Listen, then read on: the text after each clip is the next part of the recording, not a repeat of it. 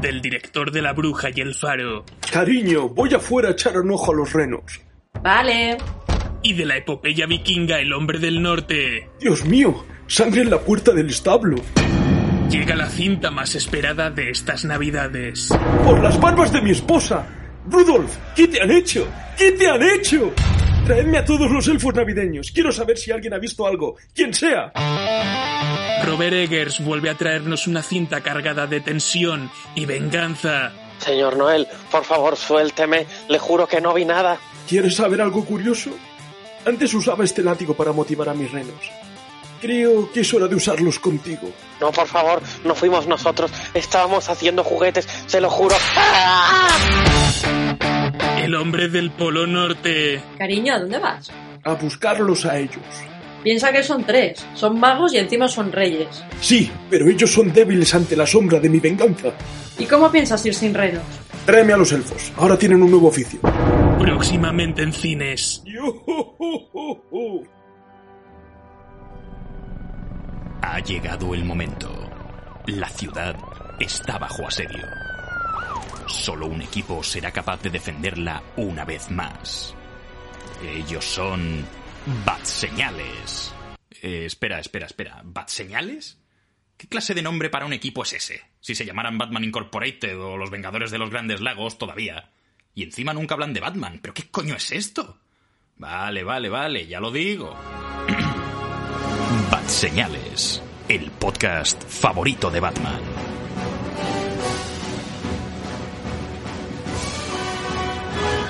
Hola y muy buenas a todos, bienvenidos a Bat Señales. Estáis escuchando el podcast favorito de Batman. Yo soy Imanol de Frutos y hoy hemos viajado a las lejanas tierras de Euskadi para hablar sobre la película El Hombre del Norte o The Northman.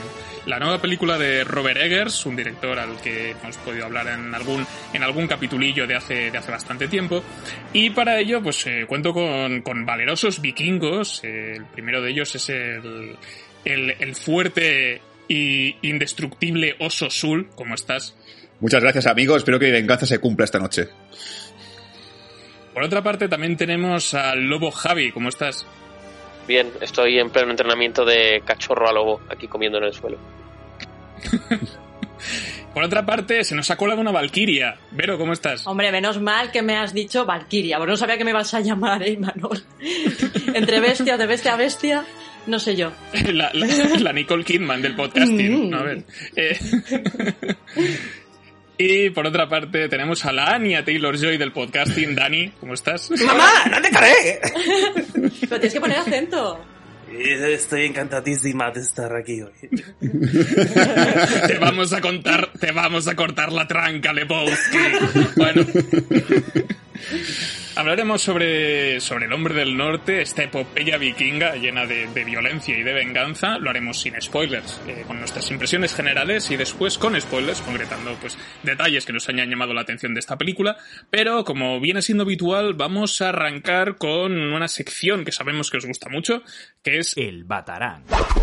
Cada uno de nosotros tiene un minuto, 60 segundos para recomendar o desrecomendar una película, serie, videojuego, saga vikinga, DLC del Assassin's Creed Valhalla, lo que surja. Así que, Sul, vas a empezar tú, ¿vale? Tienes un minuto que empieza ya. Vale, yo vengo a hablar de la segunda temporada de Muñeca Rusa, una temporada que para nada esperábamos que saliese, porque la primera, la primera temporada de por sí bastante cerrada la trama. Y esta temporada nos cuenta un poquito de nuevo aventuras de, nuestra eh, protagonista, eh, o sea, nombre Nadia, perdón, que esta vez, por lo que sea, empieza a viajar en el tiempo. Y no voy a explicar más, para no revelar mucho de la serie. Eh, ¿Qué tengo que decir de la segunda temporada? A mí personalmente me ha dejado un poco con una sensación extraña, porque si la primera me pareció una obra maestra, esta se ha quedado un poco en un punto ambiguo, ya que es muy confusa, muy rara, y sobre todo se repite mucho en sus tramas. Creo que realmente hay un punto en el que la, la serie se centra todo el tiempo en la misma cosa que, para, lo diré sin que la gente lo entienda, que es el tema del tren del dinero, el tren del oro, mejor dicho, que es una trama que para mí se hace muy pesada. Y la verdad es que todo rodando tiempo lo mismo, lo mismo, lo mismo, hasta que al final, el capítulo final, que es una locura absoluta, te dejas de hacer un poco agridulce porque entiendes por qué estaba esa parte puesta en la serie, pero también creo que se puede haber acortado mucho más. Son solo siete episodios, es un episodio menos que la anterior temporada, pero igualmente creo que la, la ida de olla se le ha ido un poquito. Muy bien, la ida de olla ha sido muy ida de olla. Exacto. Uh -huh. eh, Además, eh, segunda temporada que llega, creo que tres años más tarde, del Sí. seno de la primera. eh, era una serie que no, no sabíamos que no estaba cancelada. Exacto. Esa es la movida. Así que, Muñeca Rusa, eh, disponible en Netflix. Continuamos con el Batarang. Eh, Javi, te va a tocar a ti, ¿vale? Tienes un minuto, que empieza ya. Bueno, pues hoy vengo con un cómic eh, de Batman. Se titula Noches Oscuras Metal. eh, hecho por Scott Snyder y Greg Capullo. A ninguno de los dos los conozco en persona, así que no sé por qué le llamarán así. Pero eh, la, que, la que yo tengo es la edición, la edición de C Pocket. Es una edición, la, la barata, por así decirlo, y nos sitúa en, en una época en donde la Liga de la Justicia ha regresado a la Tierra de eventos, de eventos pasados de los cómics eh, pero mm, alguien descubre que está pasando algo que puede hacer que el planeta sufra, sufra bastante. Es una trama que me gusta bastante, me gusta mucho, porque es eh, del rollo de que te van enseñando cosas, cosas, cosas, hasta- y no te lo enseñan todo hasta que no llega al desenlace. El desenlace es verdad que es un poco así me, pero en general el cómic me ha parecido bastante guay. Eh, tiene unas 300 páginas y lo malo de esta edición ha sido que a veces las viñetas se cortan cuando llegan al, digamos, al lomo, a la unión. Pero bueno, sí. Vale, mm, Noches Oscuras eh, Metal o Metal, eh, que tiene programa en Bad Señales hace algún tiempo. Eh, podcast bastante deprimente, te voy a decir, porque no nos gustó tanto como a Javi. Pero bueno, ahí lo tenéis. Sí que continuamos con, con el Batrán, que Vero, te toca a ti, tienes un minuto, que empieza ya. Pues yo quiero haceros una recomendación esta semana. Se trata de la miniserie de Netflix Anatomía de un escándalo. Se estrenó hace un par de semanitas y está siendo uno de los productos más populares. Es una miniserie de seis episodios. La protagonizan Sienna Miller, Rupert Friend, eh, Michelle Dockery y Naomi Scott. Y es básicamente la crónica judicial de un proceso eh, por eh, violación contra un miembro del Parlamento británico. Una violación que supuestamente cometió contra una compañera de trabajo, que es Naomi Scott.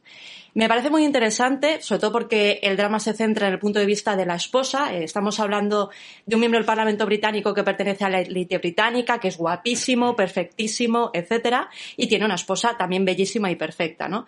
Eh, la serie tiene un ritmo muy bueno, eh, los seis episodios pasan volando, las interpretaciones son todas muy convincentes y me gusta sobre todo el punto de vista de la mujer y también la cuestión del consentimiento, ¿no? Y cómo algunos hombres todavía tienen un punto de vista un poquito un poco caníbal. Sí, exacto, del tema del, co- del consentimiento. Pero bueno, una serie muy recomendable, ¿eh? por cierto. Genial, pues eh, una serie de estas de pasarlo regulín con el tema, eh, Sí.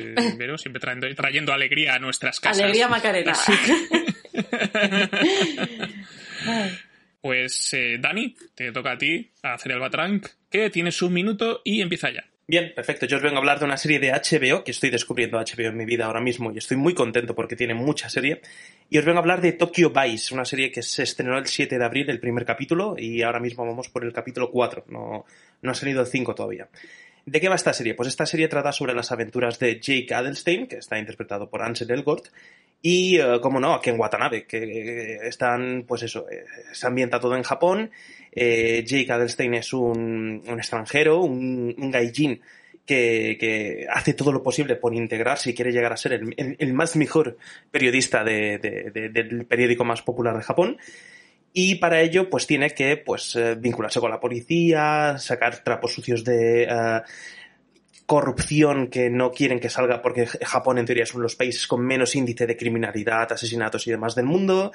Y eh, va conociendo pues a personas que le van a ayudar y le van a putear un poquito a la vez. Y ¿Qué pasará? Pues no sé, pero estoy enganchadísimo a esta serie, pero enganchadísimo.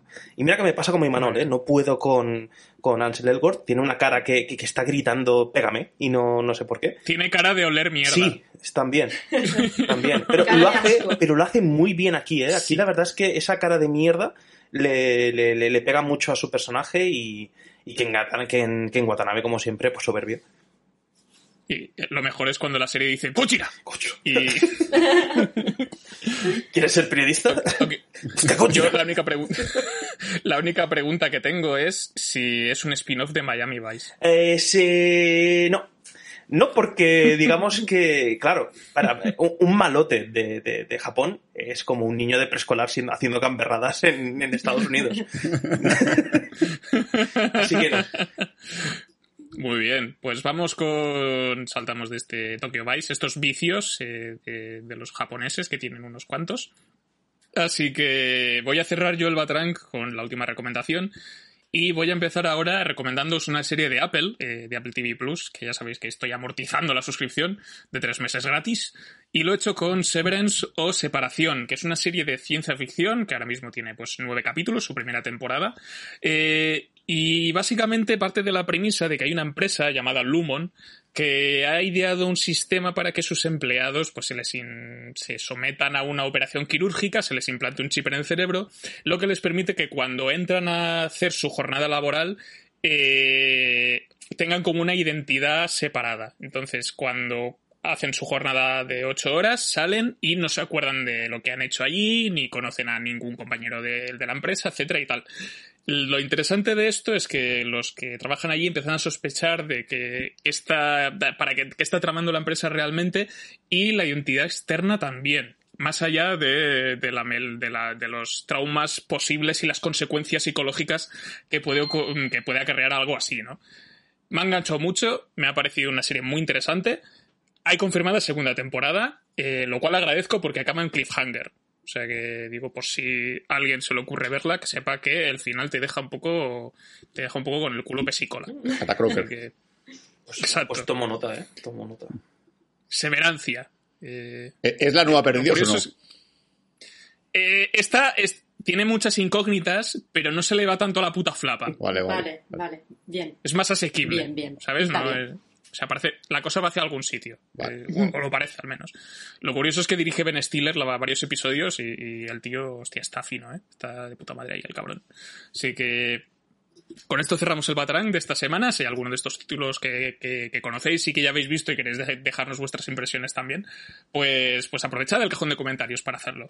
Así que ahora sí, nos metemos en materia para el programa de hoy, El hombre del norte, de Northman. Así que dentro música de Rinchis.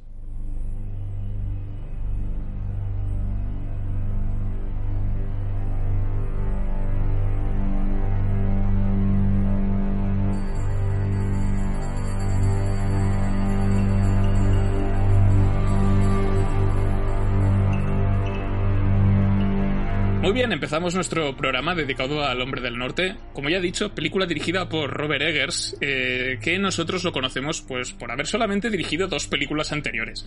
La primera de ellas es de, es de 2015 eh, y es La Bruja, The Witch, eh, película que aquí pues a mí personalmente me, me- me gusta mucho y sé que hay algún colaborador que, que también disfruta, disfruta de ella. Sí. Sí, sí, Homer.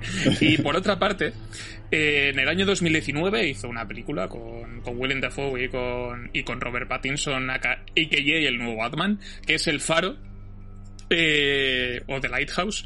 Película que quizá pues eh, recibió opiniones un poco más un poco más mixtas, ¿no? En este caso Robert Eggers pues eh, se ha juntado con Universal Pictures y le han dado 90 millones de pavos pues para hacer una, una saga vikinga que es hasta ahora su película más ambiciosa, tanto a nivel estético, a nivel formal como quizá Sí, o sea, a nivel de, billetes, que no le van a dar, yo creo que no le van a volver a dar tanto dinero en su puta vida. Y, y ha aprovechado pues cada dólar.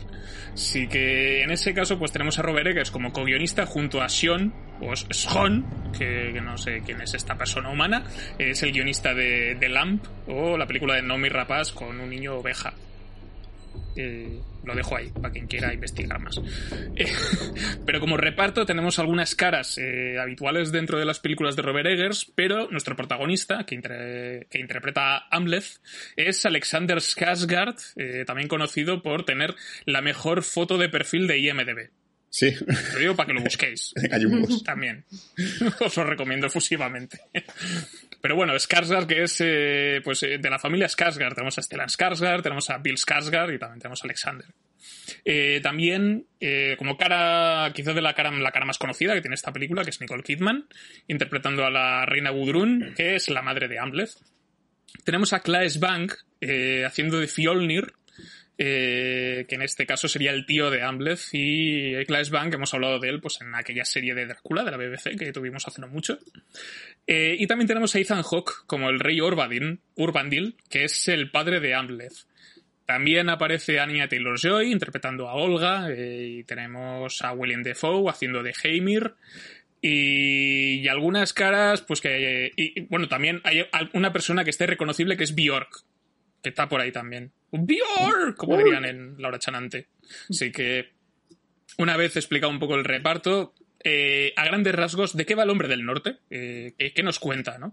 Eh, si, salen gallegos, salen vascos, cántabros, no lo sé. Bueno, el tema es que estamos en el siglo IX, dentro de, lo que sería, pues, de la, historia escandinava, vikinga, empezando por lo que es Dinamarca y Islandia y todo ese, y todo ese territorio, en el que, pues, el rey Orbandil es asesinado por su propio hermano, Fjolnir, eh, y antes de que Amleth eh, sea asesinado también, consigue escapar. Eh, lo que eso provoca que pues, se convierta en una especie de fugitivo, tenga que, tenga que aguantar y sobrevivir como buenamente puede, hasta que se vuelve un adulto y la venganza que le reconcome por dentro provoca pues que acabe urdiendo un plan para matar a Fjolnir y rescatar a su madre, a la reina Gudrun. Casi a grandes rasgos. Y seguramente pensaréis, ¿esto no es el Rey León? Sí, ¿Es esto el Rey León con vikingos y espadas? Sí. La, la cosa es que esto está basado. Yo me he enterado después de ver la película. Que esto está basado en, un, en un poema y en una leyenda escandinava de, pues del sí, que es, Los primeros escritos creo que datan del siglo X y se empezaron a recoger allá por el siglo XII. Y por lo visto, el señor William Shakespeare dijo: Uy, esto me interesa. Y hizo Hamlet. Toma. Entonces, ¿y, qué pasa, y, de, ¿y qué pasa con Disney? Que dijo, bueno, los japoneses dijeron, oh, me gusta Hamlet, voy a hacerlo con leones blancos. Hizo Kimba, y luego ya, pues a partir de Kimba, pues hizo el Rey León. ¿Vale? Eh... Es la, sangre sucia de los, de los plagios, tío. sí, sí. Entonces, la raíz primigenia, pues es esta historia de Hamlet y su venganza, y su venganza, ¿no? Así que una vez pues, puestos en contexto, puestos en situación, vamos a hacer nuestra ronda de impresiones, a ver qué, a ver qué les ha parecido a mis compañeros esta, esta película. Así que, Vero, te voy a exprimir, porque como no estás mucho, digo, igual. Venga, aprovechas, ¿no? A ver cuándo vuelvo a aparecer. Igual, te conviertes en polvo, como, como el chasquido o algo. Sí, ¿no? De Thanos. Así que cuéntame qué te ha parecido la película. Pues no sé qué deciros, la verdad, porque ayer eh, lo tuvimos que ver ayer eh, in extremis para, para, el podcast, porque yo no, no, me encontraba muy bien estos días, entonces claro, mm, mm. me empecé a sentir bien ayer y dije, pues aprovechamos ya y, la vemos además con la calma que da ver una sesión entre semana, ¿no? Y reconozco que igual no estaba del mejor humor, em, porque hubo momentos que me acabó saturando bastante la, la película. Eh, quizá no estaba yo para el modo de, de ver escenas bastante crudas, bastante violentas. Pero reconozco que ahora, con un poquito más de enfriamiento, eh, de lo que no hay ninguna duda es de que es un espectáculo visual impresionante. Yo soy muy fan de la película La Bruja. Eh, me parece que el nivel de perfección y de rigor que tiene este director es acojonante. ¿vale? Porque, bueno, mm, la ambientación también es espectacular. Ya lo era en La Bruja, pues aquí eh, estamos, estamos igual. Y, bueno, y la gran diferencia que da, pues tener nada más y nada menos que 90 millones de dólares, ¿no? Con eso puedes hacer eh, auténticas gozadas. Eh, la fotografía, pues también me parece espectacular. O sea, es que la película es un espectáculo, eso, es que eso es innegable. Mm, yo me quedo sobre todo con la capacidad que ha tenido este director de Robert Eggers de crear tanta belleza eh, de, una película tan violenta, ¿no? De una, de una película con escenas tan violentas, con, tanta sangre.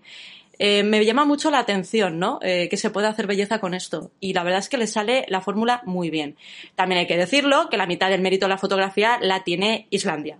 ¿Vale? Eso, eso no hay que negarlo, ¿vale? bueno, pues yo creo que, vale la pena verla en los cines, desde luego. Y bueno, eh, como puntos también negativos, yo no sé a vosotros si os pasó. Nosotros la tuvimos que ver eh, doblada.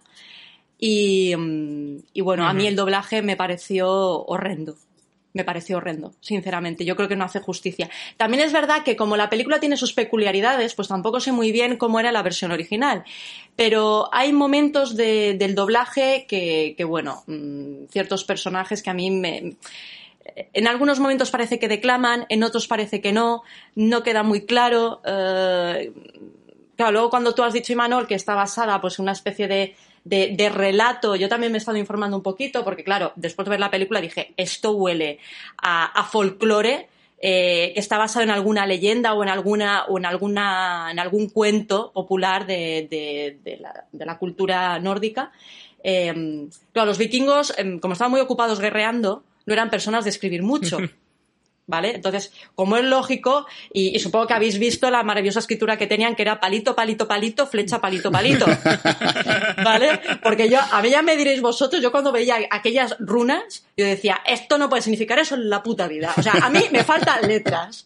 Eso no puede ser. Bueno, pues obviamente no puedes transmitir un, un, un, un poema épico tan bonito uh, con estos palitos. Entonces, claro, por eso la tardanza, ¿no? Casi 200 años en recopilarlo todo. Se ve que algún iluminado un poquito más civilizado dijo, bueno, vamos a escribir esto en una lengua cristiana y, por lo menos que se vaya manteniendo, ¿no? Que se conserve. Eh, insisto, hay momentos que hay algunos personajes que yo no sé si a vosotros os pasó, pero a mí me pasaba que yo no, yo no sabía si, me, si algún personaje se iba a poner a, a, a, a recitar el cantar de los nivelungos o a cortar cabezas. O sea, es que, es que, era así. Las dos. ¿Por qué hay que elegir? ¿Por qué no las dos cosas al mismo tiempo? O las dos cosas, ¿no? Entonces, es verdad que a mí, el, en ese sentido, el doblaje me sacó un poco eh, de, la, de la historia, porque dije, bueno, mmm, lo vi un tonto forzado, ¿vale? Ahora tengo auténtica curiosidad uh -huh. por, por ver la versión original, desde luego, eh, que yo creo que, que les salió un poquito, un poquito mejor. En, en resumidas cuentas, yo creo que hay que darle una oportunidad en el cine esta película se disfruta en el cine, sin duda. Y, y, bueno, luego ya entraremos más en detalle con algunas cositas, ¿no? Alguna chorrada y alguna cosa cómica que tiene y bastantes. Pero sí. bueno, ya la parte con, eh, con, spoilers. Bueno, en general las impresiones eh, puedo decir que, que son buenas. Eh, aunque eso sí, ya, te, ya, os digo, a mí me pilló creo que un poco con la bajona esta de no, tengo, no tengo estómago para, para según qué escenas, eso os lo tengo que reconocer. Uh -huh. Uh -huh. Bueno, Dani, pues, pues, como tú, por alusiones, oh. eh, cuéntame qué te ha parecido a ti la película. A ver. Dos a ver, cosas. A ver, a ver. Dos cosas para resumirlo mucho, ¿vale? Eh, ¿Tengo otra piscina? No. eh, mucho metraje, bro, por un lado. mucho texto. Mucho texto. Y, y, por otro, muy buena idea, muy mala ejecución, ¿vale? Porque yo estoy de acuerdo con lo que dice Vero, tiene paisajes espectaculares, tiene una historia que puede que sea la polla porque se remonta al origen de los tiempos del resto de historias que la han eh, eh, emulado, eh, que si Star Wars, que si El Rey León, que si su madre en pijama, pero le falla muchísima cosa a la película. La ejecución, la dirección y la representación, la actuación y tal, a mí me han dado un poco de asco. A mí me sacaba muchísimo la película ver las actuaciones. Y me sabe fatal porque el pobre Alexander Skarsgård es el guapo de los Skarsgård pero yo creo que es el que tiene menos dotes uh -huh. interpretativas de todos los hermanos. Eh, sus dos hermanos pequeños, bueno, su hermano mayor y su hermano pequeño creo que actúan un millón de veces mejor que él. ¿Vale? Tanto Bill, que sí. es el de It, como Gustav, que es el de Floki, el de Vikingos, creo que tienen una capacidad, un reparto. Que yo pensaba que nos lo encontrábamos ahí, ¿eh? ¿A quién? En la peli, a Floki. Sí, seguramente. Pues está bien. Largo de...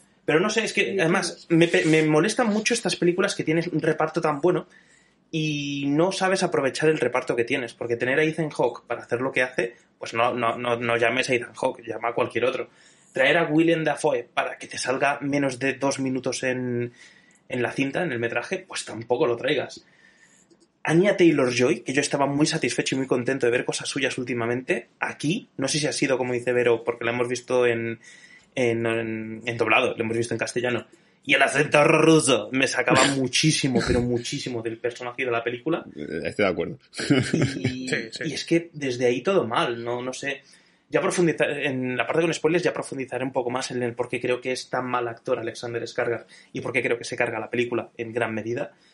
Pero para aquellos que me, poda, me queráis y me podáis entender, me ha parecido un capítulo muy largo de vikingos, pero mal narrado, mal hecho es básicamente es un capítulo largo de vikingos, pero sin la gracia ni, ni, ni, ni, el estilo que tenía vikingos, porque vikingos es verdad que también intentaba abusar un poco del tema místico, del folclore y demás, pero te lo explicaba bien, sin arriesgarse demasiado.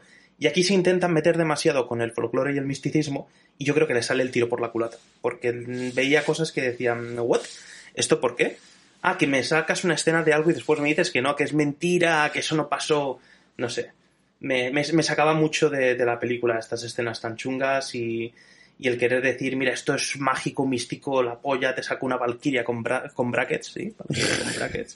No lleva bra no son, bra no son brackets. Si amplias la imagen, no son brackets. Si amplío la imagen... Sí, pero no sé qué es, te lo juro. Estamos con... Son diente... Tiene los dientes mellaos. Mellaos, son... pero si eso es dentadura. He visto un he visto un hilo de Twitter y, y hay, hay, hay, fósiles no son, son bueno, eh, restos de cráneos de, de, la, de, la, época y varios vikingos se, me, se hacían, se mellaban los dientes Sí. de forma decorativa. No, Entonces- no sé, bro. A ver, es que ¿sabes lo que pasa? Que están tan perfectamente alineados. Claro, y dientes tan perfectos. Porque tenemos, Eso ya es un tema. tenemos sí. una foto delante, Sí, o sea, sí, sí, porque sí. hemos llegado a investigar y leer artículos también sobre esto. Sí, sí, sí. Que lo hemos leído, Claro, que claro. no son brackets, pero es que lo ves y tú dices, a ver, este pibón, porque además Valkyria no eran pibones precisamente. Eran mujerronas, pero no, no, no, no eran chicas guapas y tal. Y una chica con la dentadura perfecta, con los dientes blanquísimos Sí. y con unas líneas rectas, además de metal, que parecen, o, que parecían brackets, pues tampoco, no sé. No sé, bueno, a lo que voy, que son fumadas muy gordas que es que a mí me sacaban de la película. A mí, cuando se metían con el misticismo y el, y el folclore, a mí más que meterme más en la película, me sacaban otra vez de la sala y tenía que volver a entrar.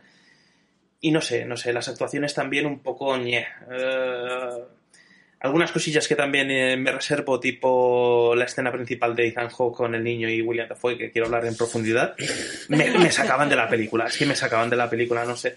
No sé cuál era la idea, no sé cuál era, cuál, cuál era la idea, no sé cuál era la intención, pero creo que o yo no la he entendido o el director no la ha sabido explicar bien. Una de dos.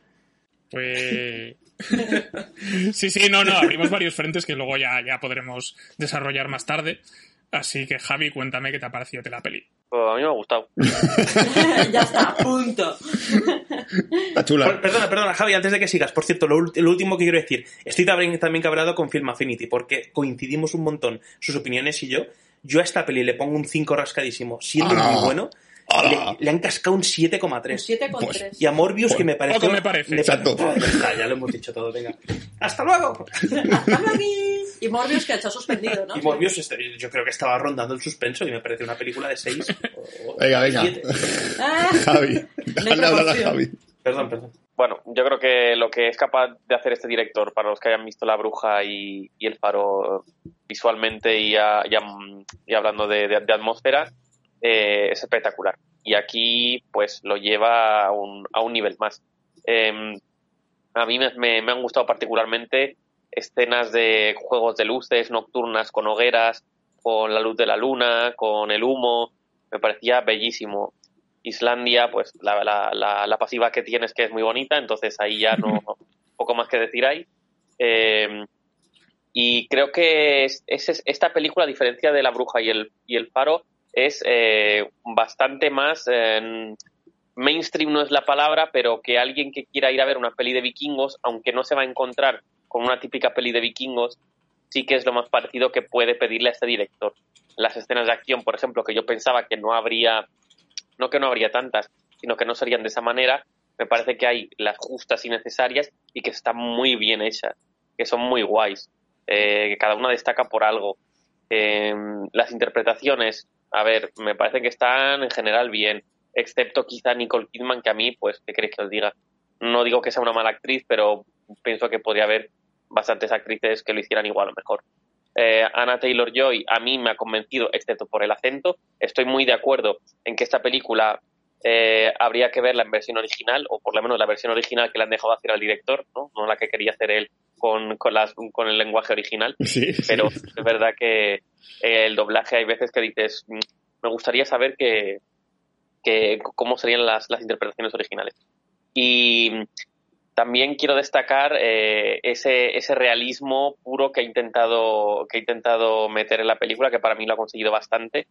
Y en particular las cuando, cuando hacen los cánticos esos con, con, con golpes de voces, está todo también, también atmosferizado. Eh, entré de lleno en la película y, y no salí hasta el final. Es verdad que es una peli larga, pero a mí se me pasó, no, no se me pasó como una película de dos horas, me entretuvo mucho. Es una película eh, como yo llamo, una película factura de la luz que no tiene ningún momento valle y eso para mí es muy guay.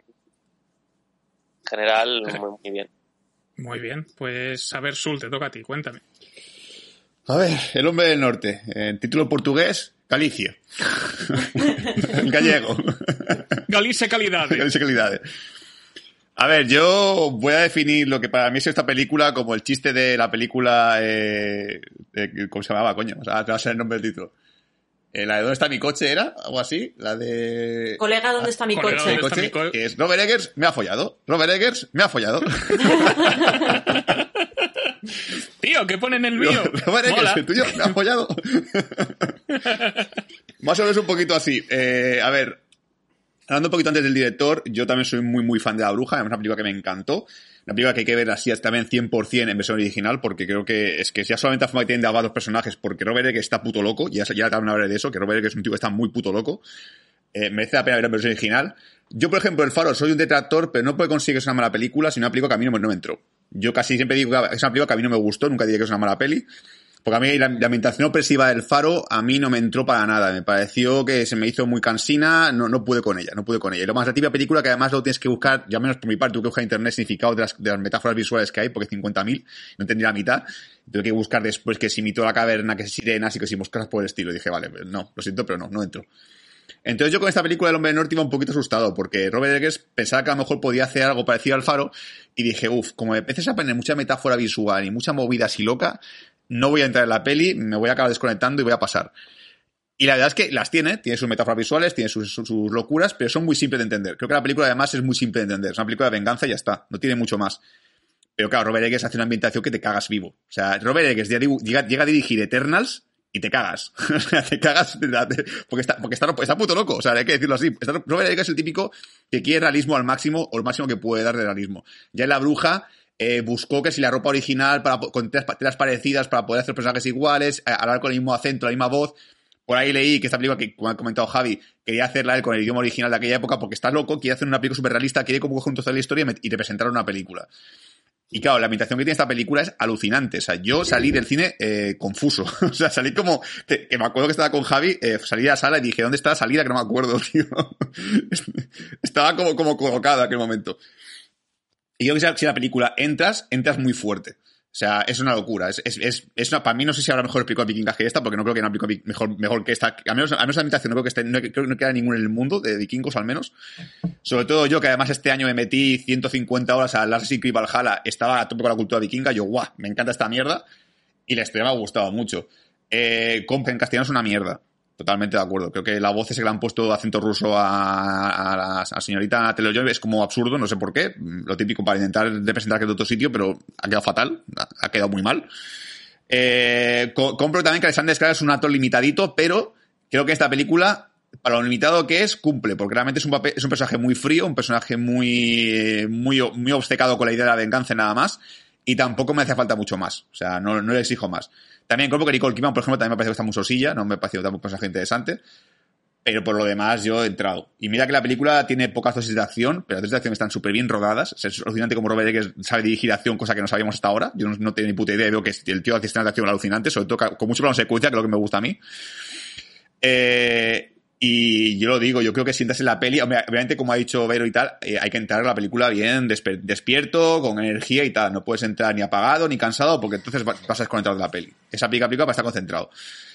Y para hacer una afirmación un poquito bestia, yo me atrevería a decir que esta película es el gladiator del mundo de los vikingos. O sea, me parece que está a nivel de esa ambientación, ese momento de guau, o, o que Robert Eggers es mucho más obsesivo que, que Ridley Scott a nivel de, nivel de ambientación. Eh, para mí ha sido como ver Gladiator, pero en vikingos. Y me ha parecido alucinante. Me ha encantado. O sea, para mí, si la fiesta del cine tienes que ver una película sí o sí, es esta. Mm, si solo vais a ver una película fiesta del cine porque tenéis poco tiempo, porque, te, porque tenéis que currar o lo que sea, por favor, ya ver esta. Lo demás está bien, pero esto creo que va a ser lo mejor que vais a ver en la fiesta del cine. Blu-ray. Caerá, la quiero volver a ver en versión original, pero posiblemente caiga en Blu-ray y la pondré al lado de la bruja y, y Gladiator. Yo voy a posicionar. Dani, después déjame, déjame hablar. No me dejan hablar. No, pero a ver, Está, está, está, está histérico. he esperado a que empezaras para que vieras que te Sí, que, ahora que luego, después. luego, luego te doy turno, tranquilo. Ah. Yo solamente voy a unirme a los cánticos de Javi de Sul porque esta peli es la hostia. Y eh, yo he salido muy contento de- del cine y, y he empezado bastante a tope porque creo que sí que tiene algunas algunas ideas, que- algunas cosas que ha comentado, pero que son un poco, que son un poco extrañas, sobre todo creo que hace- abraza más la teatralidad que, que, bueno, que ya lo tenían las películas de Robert Eggers, un poco, un poco esta idea, ¿no? Y aquí se hace un poco extraño, pero como que entré dentro del juego de la película, me acostumbré y lo dejé pasar. El doblaje es un problema, más que nada porque Anya Taylor-Joy en el tráiler habla normal. Ah, bien. En el tráiler no tiene acento, la peli sí. Uf, ¿Qué os pasa? ¿No estáis bien? Eh, entonces, entonces yo apoyo mucho ver esta película en versión original. Yo tengo muchas ganas de. Tengo mucha curiosidad a ver cómo, cómo, cómo puede cambiar, la- sobre todo la atmósfera, la ambientación de la película, porque ya es muy inmersiva. Y si todos, y, si todos pues se adaptan con la, con la voz como tiene que ser y con am, bien insertada dentro del, del sonido ambiente y demás, y la música, creo que puede ser bastante más inmersiva todavía, ¿no? Y además yo las dos películas anteriores de Robert Eggers, tanto La Bruja como El Faro, las vi en versión original en su día y, y no las he visto dobladas y me da mucha cosa. Eh, y recordemos que el momento de la cabra de ¿quieres probar el sabor de la mantequilla? La he visto en inglés, no la he visto en español y seguramente que se me escaparía la risa. Entonces, eh, y con esta peli, pues parece que pasa un poco lo mismo, ¿no? Lo que me gusta es eso, que Robert Eggers, a pesar de la inyección de billetes, se ha mantenido fiel a su estilo, eh, para bien y para mal. Eso quiere decir que te da una película que reconoces al director, a pesar de que solo ha hecho tres películas, tiene un sello que yo creo que es distinguible, y seguramente no volverá a manejar esta cantidad de dinero en su vida, como he dicho al principio. Eh, entonces es como una película que yo creo que es muy especial, es diferente a lo que tenemos en cartelera actualmente. Y, y a mí hay cosas que me han flipado bastante. Y me gusta que hayan aprovechado para. pa- que, que haya aprovechado para meter secuencias de cosas que aparentemente no van a ningún lado. Como el, el- el- el tenis ese raro, Quidditch cosa, que me parece súper gracioso, me parece súper divertido. Y, y, el, y el reggaetón antiguo, que también hay algo por ahí. Y, y, son cosas que me, que, me, que me gusta que estén ahí metidas sin explicarte demasiado de qué va la cosa y para que te hagas una idea de pues, cómo era esa gente, cómo vivía, cómo vivía esa gente y demás, ¿no? Alexander Skarsgård sí que es limitadito, pero yo estoy con Sul. Yo creo que por el tipo de personaje que es, la historia que quiere contar, tampoco le pido demasiado. Y cuando se pone a gritar, me dan ganas de gritar a mí también. Eh, Yo creo que es la película más testosterónica que he visto en mucho tiempo. Uf, sí, sí, sí. cine. Joder. O sea, ganas de, de- de cortar cabezas al salir de, al salir de la sala tenía yo. Y, y eso yo creo que también es algo a valorar. Y fotográfica, a nivel de dirección de fotografía es, es, es un pasote. La banda sonora ayuda muchísimo. Y, y es que está muy bien localizada esta película. Y también hay que. Y, y no voy a repetirme. Y también es, me gusta que haya mucha localización real, que hay, hay CGI, el CGI que hay es, está justificado narrativamente dentro de la historia, tampoco se pasan con eso, ¿no? Y, y es un poco la, la minuciosidad de, de lo que estamos diciendo de Robert Eggers, que es, yo creo que se ve sobre todo en eso, que es todo como muy pulido, nada sobresalta para mal visualmente, y es una peli que vis- visualmente me ha parecido impecable. Y, y ahora sí, Dani, te voy a dejar hablar.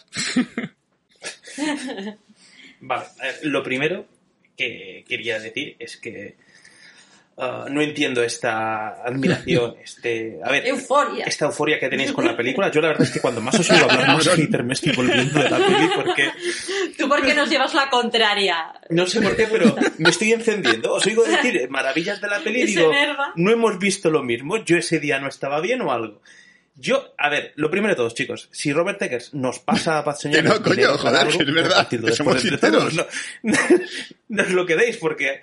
O avisad mínimo. Cla- ah, cl- claro, porque los 90 millones de dólares del presupuesto, un 20% de ese presupuesto era para nosotros. Ojalá, ojalá, ojalá. Pero bueno, a ver, lo primero de todo, creo que estamos siendo, o estáis siendo más bien un poco injustos con el resto de directores del mundo, tipo Shyamalan, que es que hizo una peli buena y todo lo demás, como es mierda, pues decimos que es malo. Robert Eggers es verdad que tiene La Bruja, que es un peliculón, y es verdad que tiene El Faro, que es muy buena película, pero creo que esta, a pesar de tener su estilo, a pesar de tener su toque, yo es que no la consideraría buena nada más que por el aspecto visual. Ni creo que esté bien ambientada, ni creo que esté bien interpretada, ni creo que le haga justicia eh, la interpretación de Alexander Skarsgård a la película como actor principal. Mm, dio tanto fallo que es que no entiendo cómo la estáis poniendo. en- en- bueno, pero bueno, eso ya lo hablaré un poco más con el tema de spoilers. Yo quería decirlo de los gritos con spoilers, pero ya que lo ha dicho Imanol, lo diré ahora.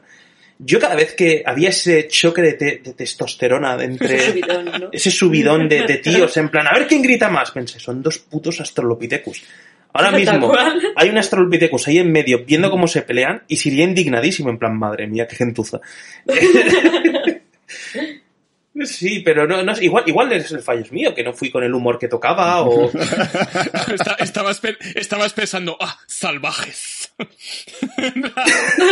To- Totalmente. Pues yo hubo momentos ayer que me puse así, ¿eh? Indignada total. Dije, ay, por favor, Bueno. por favor. Pero salió y me dijo, vaya panda de Por favor, disculpa a todo el mundo que el juega al FIFA. Esta- esta- No, no- no apoyamos. No, eh, no, no, eso- en eso, en eso, en eso Dani, te- en eso Dani tiene razón, se tío. Puto FIFA. no apoyamos las opiniones de Dani. Pero sí, tu- tuve esa sensación, ¿no? Como que era una película que intentaba. eh, que creo que va más hacia el público masculino que el femenino, eh, creo que se nota bastante. Y, y el tema de eso, de, de- tener que gritar por gritar, el tema de uf, domar a las bestias simplemente por me- meter un berrido, un perro super... Bueno, ya me estoy yendo a la parte con spoilers no quería ir, pero, pero a lo que voy, que creo que se podría haber hecho mejor, que no está mal, no, no está mal. ¿Que es una película de sábado noche en vez de domingo? Sí, es una película de sábado noche en vez de domingo.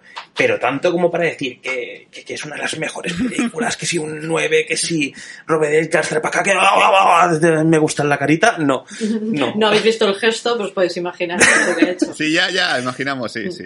sí. Quedó claro con el sonido. En fin. Obviamente le está cogiendo de los mofletes. Sí, Totalmente, hace... no sé, no sé, no sé. El, el club, el club de la mamada Robert Eggers existe de verdad, ¿vale? Porque yo sé que existe porque yo tengo un grupo de Tú eres la de gente que- que presidenta. Ah, vale, bueno. Y juegas al FIFA, reconocelo.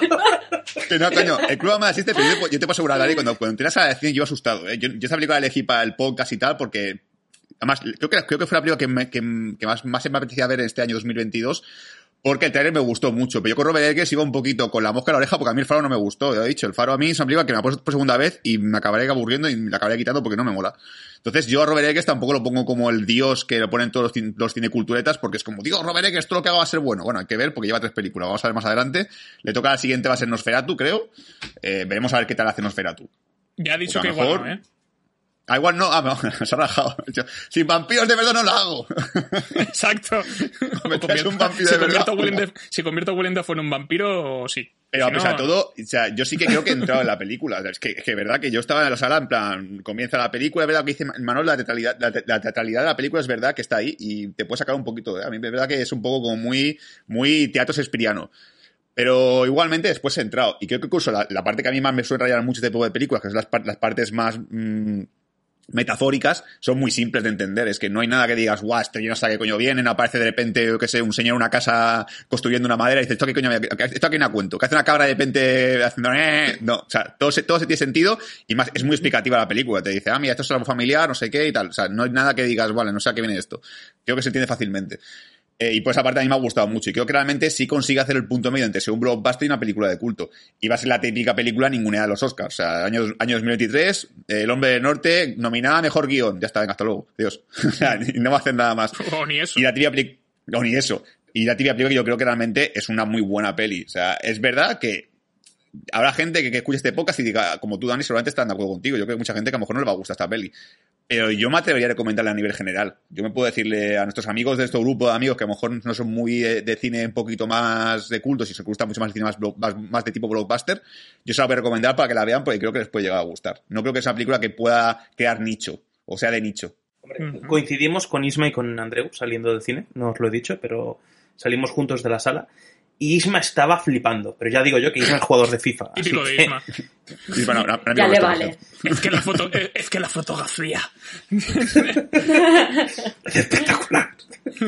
No, a ver, si yo entiendo, Sur, que, que, es- que como peli funciona bien y tal, pero a mí no me compra y yo creo que falla más que otras cosas. Es más, voy puteado también porque yo también soy una de esas personas que vio el tráiler y dije, vaya peliculón que se nos viene encima. De hecho, es la primera película en lo que llevamos de año que había leído buenas críticas y me apetecía verla de verdad. Porque el resto ya iba con críticas malas, la gente te advertía que si tal, eh, Los secretos de Dumbledore mal, que si Morbius es una puta mierda. Y son películas que me han acabado gustando porque ya iba con una idea negativa, pero esta iba con todo lo contrario. Era la primera película del año que yo decía, hostia, es tu peliculón, vikingos, eh, una trama que parece súper interesante y tal. Y yo en mi caso, pues ha sido un ñef, ha sido un... no sé, me, me ha hundido en la miseria. La próxima vez eh, maqueamos las críticas para que sean todas negativas y te gusten todas las pelis, Dani. Eso es- Busquemos el equilibrio. A ver, Vero, creo que querías comentar alguna cosa. Sí, porque a mí me ha flipado un poco, que tengo a mi consorte al lado, el tema de que has- ha habido un momento en el que has dicho, hace, hace poquito, que no estaba bien ambientada. Y yo flipo en colores. Porque creo que el- para mí, ¿eh? estoy hablando en mi punto de vista, yo también soy una friki, eh, precisamente por eso me gusta tanto este director, porque ese nivel de, de friquismo de eh, voy a copiar hasta la manera artesanal de tejer la ropa que llevan los personajes, o sea, a mí este tipo de gente me fascina y me cae bien, ¿vale? Además es que, lo hemos comentado antes, pese a tener solo tres películas, eh, me parece muy importante que, con independencia que te guste o no te guste, tenga un sello tan personal. Es decir, que se pueda identificar. Es como un Tarantino, ¿no? Que todos sabemos ya de quién es esa película. Me parece muy bueno y muy positivo que, que haya un director así, que aporte ese punto de vista tan, tan original. A mí la ambientación me parece cojonudísima. De hecho, los primeros minutos yo tenía la sensación, así en plan cachondeo, que bueno, yo estoy viendo un documental de, de vamos, eh, iba a decir de National Geographic, pero es que esto es mucho más realista, ¿no? Eh, me quedo sobre todo también con el tema de la iluminación, no sé si ha sido Javier que lo ha comentado antes. Las primeras escenas, eh, a mí me, me, me llamaron mucho la atención porque es muy difícil, yo creo que a nivel técnico, y esto Imanol tú sabrás, tú sabes mejor que, que nosotros, eh, que para eso has estudiado, Em, lo difícil que es rodar según qué escenas cuando la única iluminación es la de una antorcha o la de las antorchas. Es decir, que te quede cojonudo. Me parece que el espectador se puede hacer una idea fantástica de lo que era vivir en esa época. Os lo imagináis, ¿no? Es decir, esa es toda la luz que pueda entrar en una casa en determinadas escenas que vemos en la película. Entonces, eh, jolines, mm, a, mí, a mí me llegó la patata, a mí eso me, me llamó mucho la, la atención.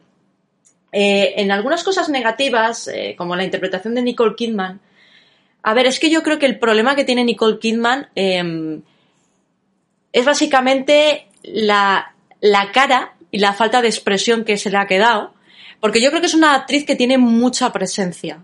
¿Sabes? Obvia- obviamente, ya el físico que tiene es que, vamos, yo creo que era perfectísima para el papel, además por edad, por, por madurez, por todo. El problema es que es una cara completamente inexpresiva completamente inexpresiva. No es mala actriz, también es verdad, insisto que hemos visto la versión doblada. A saber cómo está, cómo cambia la cosa en la versión original, ¿no? El tono, todo esto cambia, cambia muchísimo. Pero bueno, em, Yo es que creo que se le, ha quedado, se le ha quedado ya cara de cera. Eh, Tal cual. Ya su, su expresividad ya no da para más.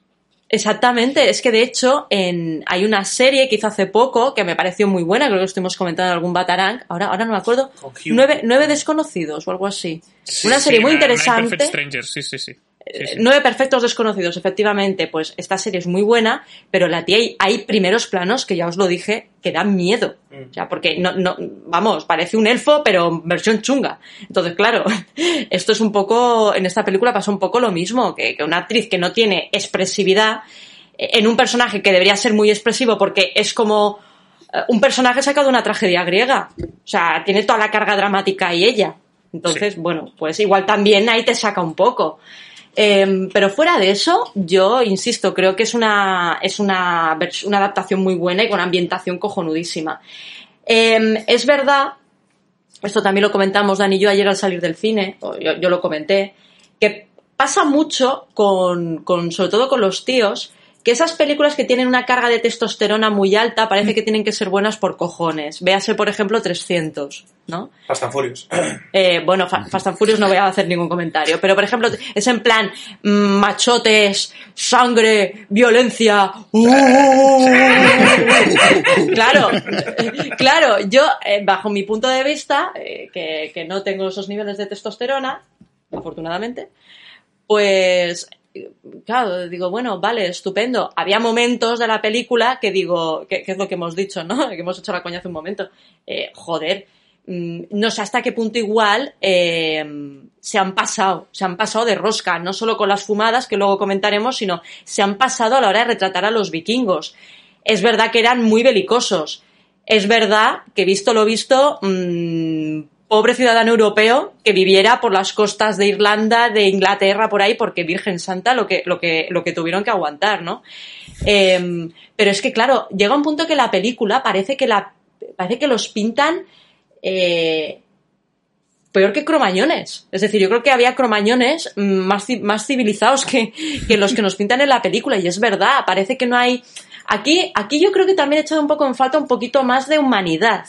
Eh, por, por, por su parte, ¿no? Eh, igual por eso también estaba yo ayer un poco saturada de, de, de tanta sangre, de tanta historia, ¿no?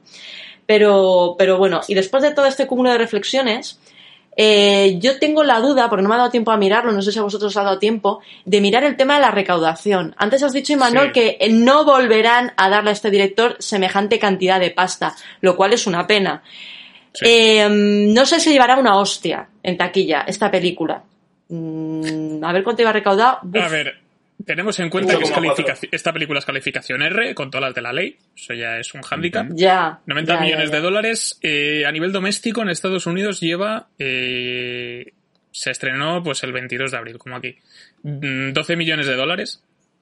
Eh, internacional 11 y actualmente lleva 23. Au. Entonces. Au. mm, Le van a pedir mm, pasta eh, al director. Va a tener que devolver el préstamo. Le sale, le sale- le sale a pagar. La Me gusta, a pagar. me gusta esto que oigo ahora. Cállate, Dani, joder. Qué Yo creo que por- fuerte. Creo No, que por la fiesta del cine puede, puede cooperar un poquito más, al menos a nivel español. Bueno, no pero, nivel pero de- en España no le importa a nadie. Eh, lo importante Ya, es cómo ya, bueno. Estados tal, Unidos. tal cual. Milagro. creo que es el Además, típico blockbuster que atrae. y luego otra cosa, esto, esta película, últimamente el mercado asiático está que lo peta. Mm, Esta película no va a entrar ni de coña. Bueno, porque China está a calicanto otra vez, ¿eh? Mm. Entonces, Ya, ya, ya, está la cosa es regular. Y, Pero que los la, como y la si moda, chino. y la moda vikinga ya pasó. Mm. Entonces, Sí. Es, es que, es que, es que ahí está. Una pena. A mí me parece una pena porque, insisto, ¿eh? te puede gustar la película o no te puede gustar. Pero, joder, eh, yo creo que es un soplo de aire fresco. Porque yo creo que también la, la industria se está quedando un poco estancada, ¿no? O sea, vivimos de eh, Marvel, eh, mm, remakes, eh, live action y, y poco más también, ¿no? O sea, Mm. yo no, no sé vosotros qué opináis, pero yo también echaba de menos, joder, una película de vikingos. Eh, sí. porque Es que no se prodiga es que mucho. Tampoco, tampoco es que hagan demasiadas. Entonces, ¿Qué va? ¿Qué dentro va? de Hollywood, pues también. O sea, pocos. Tienes una de Kirk Douglas por ahí. eh, Mm. La peli de los Sí. Nibelungos, que tiene más años que el cagar. Y la mayoría, pues salen. De- Vikingo. Eh, el Vikingo. La mayoría la pues, última de la que me gustó fue el son número 13. Ah, sí, perdonad, el guerrero el número 13. que está de puta madre, pero que tiene 30 años esa película. Entonces, digo, ¿eh? la última buena Claro. vikingos que vi. por eso No, no, el, buena, el resto ¿eh? las, el resto las sacan pues de Noruega, de Dinamarca y están pues eh, son eh. Lo único así tocho que se ha hecho recientemente pues es la serie de vikingos y el spin-off de Netflix que no que no, no sé en qué punto está, no lo he visto. Pero No, bueno, no que, que no es un no es un contexto, no es una ambientación que, que tenga mucho peso dentro de Hollywood en general. Quizá porque no les toque porque no les toca de cerca o, o yo qué sé. Eh, Sul, Sí, yo último comentario, sí que ya trabajo aparte con spoilers, que hablando de pedos y eructos, que supongo que lo queréis hablar todos. Sí. Eh, yo creo que la tiene tanta, testosterona que a salir de la sala del cine llego a ver a alguien que, me roza con el coche y le reviento la puerta a patadas, tío. me da una energía la peli. Yo es que a mí, a, mí, a ver, a lo mejor hay pico de básico, pero a mí ese tipo de cosas tipo 300 y tal como ha dicho Vero, a mí me, a mí me molan. A mí el rollo mm, berserker, salvaje, bestia, gritar y esto me mola mucho porque me transmiten energía al cuerpo brutal. O sea, yo la pica- esta película me la pongo antes de ir al gimnasio y reviento las pesas. Me imagino a Azul saliendo del cine en plan, sí, gimnasio, cerveza, FIFA. ¡Exacto, FIFA. quiero jugar! Esta noche paja con la mano izquierda. ¡Traedme ese porno!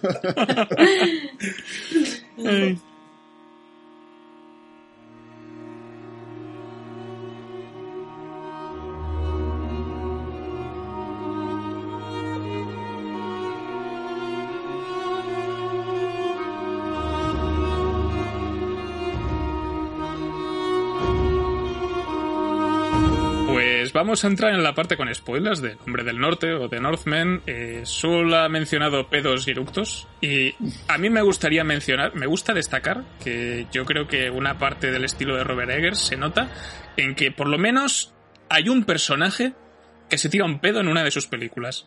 Entonces, no me acuerdo muy bien en La Bruja, en El Faro sí, porque Willem Dafoe se ponía hasta arriba. Pero... Me, me gusta que sea como su sello personal, ¿no? Que alguien se tire un pedete. Y, y aquí lo tenemos. The fart scene. Pues, y Manol, perdona que te interrumpa, pero creo que en La Bruja es cuando el niño está enfermo. Creo ¿Sí? que ahí hay una escena de pedo en La Bruja. Ay, no me acuerdo. Me No, hostia, lo- no lo sé. lo- es que la- la- hace mucho que no la veo, ¿eh? Lo, lo tendría que volver a mirar. Igual hay un clip en YouTube de fart, sí, farting sí. The fart scene. Por eso, sí. Eh, bueno, ya eh, que, hemos mencionado muy de pasado Ethan Hawke, que está, está por ahí pues, para saludar. eh, En esta, en esta secuencia tan, tan particular, igual con Willem Dafoe, que, que es- está pues para saludar y para dejarse trenzas. Sul. Mira, yo por ejemplo, el tema este de, Ethan Hawke, hay algo que me rea mucho en la película, que me dejó como mucho pozo después de haberla visto un par de, un par de días después, un par de horas después sobre todo, es pensar quién es el villano de esta película y quién es el héroe. Es que no me queda claro que Ethan Hawke sea un buen rey o haya sido un buen padre. Eh, la película te, te, demuestra solamente una parte de este personaje, te dice un poquito cómo es con su hijo, y eso te enseña la escena de cómo lo intenta enseñar a ser adulto, pero por lo que suelta el, por lo que cuenta la madre y se, se habla también del tío y tal, creo que la película juega mucho dejarte con esa intriga de decir, a ver si estoy yo siguiendo al villano en lugar del héroe. o sea, a ver si realmente el hijo del, de comillas villano porque realmente mataron a su padre y quiere como buscar la venganza. Pero no me queda claro que el padre fuese un gran, un gran personaje, una buena persona. O sea, llega un punto en el que digo, hostia, pues a lo mejor está mejor, está mejor sin ese rey, ¿eh? A lo mejor va mejor con el, con el, con el cabrero, como lo llaman. Sí. Y me gusta la película un poquito ese debate interno, porque se mencionaba varias, veces eso, que, que, oye, que estaba mucho mejor con este tío, que tu padre tampoco era que fuese la polla y tal, y se lo dice la madre, dice, cuidado con tu padre, tu padre tampoco que fuese un buen, un buen marido, eh, o sea, no te, no te rayes, tío. Sí. Sí, sí, a ver, yo creo que está claro que lo cuenta, o sea, es el recuerdo que tiene él de su padre, ¿no? Entonces tú tienes una visión parcial de, de la historia. Esto no es el último duelo. tiene, tres, tres puntos de vista diferentes, ¿no? Y, y, y en parte yo creo que, que eso está guay porque te mete en el punto de vista de, de, de, de Amleth, ¿no? Y, y, y hay un punto ya, o sea, él se entera de esto en un punto en la historia, es que, es que estoy tan cabreado ya con este hijo puta que no voy a parar. atrás. Es que no puedo parar. O sea, no. Y, Vero, A ver, eh, como cosa negativa, y de esto obviamente la historia de la película no tiene la culpa, eh, yo también, la película se me hizo un poquito larga, también porque la trama eh, está ya tan manida, por desgracia. Eh, esta película, Claro. a ver, no ha llegado tarde por el tema de- del dinero y la tecnología, y porque yo creo que se ha hecho una muy buena película, pero podía haberse hecho antes también bajo el punto de vista de que, joder, la historia de Hamlet ya no la sabemos todos. Antes hemos hecho, habéis hecho la coña del Rey León, yo siempre lo he dicho, eh, el Rey León es la película más shakespeariana de, de Disney. O sea, es la Sí. adaptación de Hamlet en la selva, ¿no? En África, y con animalitos. Em, pero, no sé, mm, cuando ves que algo ya es tan predecible, decía, "Bah, eh, la madre ahora en último momento se va a poner así en plan, en plan zorra, hablando claro, digo, ah, madre mía, me cago en la leche, pero será zorra tal, no sé qué. Y bueno, me llevo un poco de, un poco de decepción en ese, en ese aspecto. Em, el tema de, de los gases, eh, ¿comento o...? Sí, sí, adelante, dale, las dale. ventosidades. Venga, sí, va, sí. va, va, las ventosidades. A ver, a mí esto también me dejó un poco en plan, ¿pero qué coño estoy viendo? Es pa' tíos. Estoy- Es es pa' tíos. No, es que es verdad, es que con esta película es verdad, ¿eh? De todo lo bueno que he dicho y tal, tengo que reconocer estas cosas. Por eso he dicho, lo primero que he dicho al principio, si os acordáis, es un no sé qué deciros. Porque, porque es verdad, porque le veo cosas muy buenas, pero luego ti- tiene esas cositas que decía, mm, o, sea, o sea, yo, mm, mi reacción es mi levantamiento de ceja a lo sobera épico, ¿vale? En plan, perdona, mm, ¿qué me estás contando? Cosas que me sacan. Eh, el momento mm, setada o fumada o llamémoslo lo que quieras, con pieles de oso y de lobo encima de la cabeza y... uh, uh, uh. Una, una party de aquella época, sí. Exactamente, digo, mm, vale. Es verdad, es verdad que los vikingos se dice que, que, no digo que fumasen, pero que se montaban unas buenas fiestas, iban hasta arriba, colocados hasta arriba, eh, antes de atacar aldeas y cosas, pues, atacar, porque lo único que suelen hacer, atacar, eh, también, entre otras cosas, pues para ser más, eh, no deshumanizados, sino pues para no sentir tanto dolor, para poder resistir, por decirlo de alguna manera, ¿no? Entonces, claro, mm, joder, vale, pero en serio, yo lo que he dicho antes, ha habido momentos de la película que decía, es que parece que los retratan como que fueran idiotas. De verdad, porque es que este mató no sé quién y porque el otro mató no sé qué cuántos. Entonces, claro, el niño que sobrevivió, pues obviamente, ¿qué va a hacer? Pues cuando sea mayor, cargarse al padre, la madre, el tío, el sobrino, el primo y las cuatro cabras que había por ahí. Y es todo un ciclo de violencia que dices, mm, hombre, ¿hasta qué punto es realista esto, no? Mm, porque claro, mm, hay cosas también que también me dejaron un poco pate de foie. Y es cierto también, o hasta cierto punto es, es cierto. Yo creo que aquí ha habido ciertas cositas que el director, el director supongo que esto sería el director, se ha pasado un poco de rosca, ¿no? Em, a ver, yo creo que un pueblo eh, en el que cada vez que tienes que, tienes que celebrar un funeral tienes que sacrificar a medio pueblo, pues no es práctico. No es práctico, porque claro, yo veía hay- aquella a escena. ver, hay, lagunas, hay lagunas, eh, pero ¿qué, qué, qué sistema, qué sistema es, es, es Seguían. 100% fiable, ¿no? Pero son sus tradiciones y hay que respetarlas. No, no, si yo no digo que no. Y además, a buenas, a buenas horas estoy yo para respetar nada. Pero es que, claro, aquella escena, que, que a ver, que todo muy. O sea, es verdad, la película es muy inmersiva, porque además es- esa música con esos golpes de voz, el oh, tal, dices, coño, que esto es serio, ¿no? Y luego te- os digo, la iluminación, que es acojonante, tal y cual. Pero claro, la escena del sacrificio, por ejemplo, es que es, un, es que es cojonuda, porque dices, mm, joder, a ver, Vale, uno, un fiambre, cuatro caballos, no sé cuántas vírgenes, no sé cuántas gallinas, no sé cuánto. Joder, pero si aquí hay medio poblado en la barca. O sea, es, es que, es que o comemos nosotros o come el muerto. Y no se supone que le espera eh, Odín en el Valhalla con un banquete, pues ya me dirás tú. Bueno, Odín te espera, pero llévale tú los ingredientes. Ah, que le tienes que llevar tú los es- ingredientes. Claro, lleva- lleva tope. ahora lo entiendo todo. Bueno, total, que es un pueblo que estaba condenado a extinguirse, como no podía ser de otra manera. Porque vamos, es que con, con esa, con esa actitud ante la vida, Estás hablando de eso, pero después estás hablando ahora del poblado, pero es que muere el hijo y es en plan, pues me da por matar esclavos. Como me han matado al hijo, voy Ah. a matar esclavos. esa, esa es otra también. degollar a ella esclavos a diestro y siniestro. Y dices, deja alguno para recoger lo mínimo. Deja uno Porque no lo vas a limpiar tú. Co- coño. O sea, son cosas que, que a mí, por ejemplo, me, me- lo reconozco, ¿eh? Ayer me sacaron de mis casillas, dije, mm, a ver, por favor, por favor. De- deja, deja ya, deja, deja ya, cálmate, ya pasó, ya está, ya sabemos que tienes mucho presupuesto, déjate de violencia, ya está. No he venido a ver una película de Hermanitas de la Caridad, ¿vale? Yo sé que vengo a ver una película de vikingos, pero a ver un poquito de calma, ¿no? O sea, mm, ya sé que a vosotros supongo que estas escenas os debían de poner mm, palotes perdidos, pero a mí eh, fue como, eh, vale, ya está, en serio, necesito ver un capítulo de Mickey Mouse, de verdad, mm, estoy un poco saturada.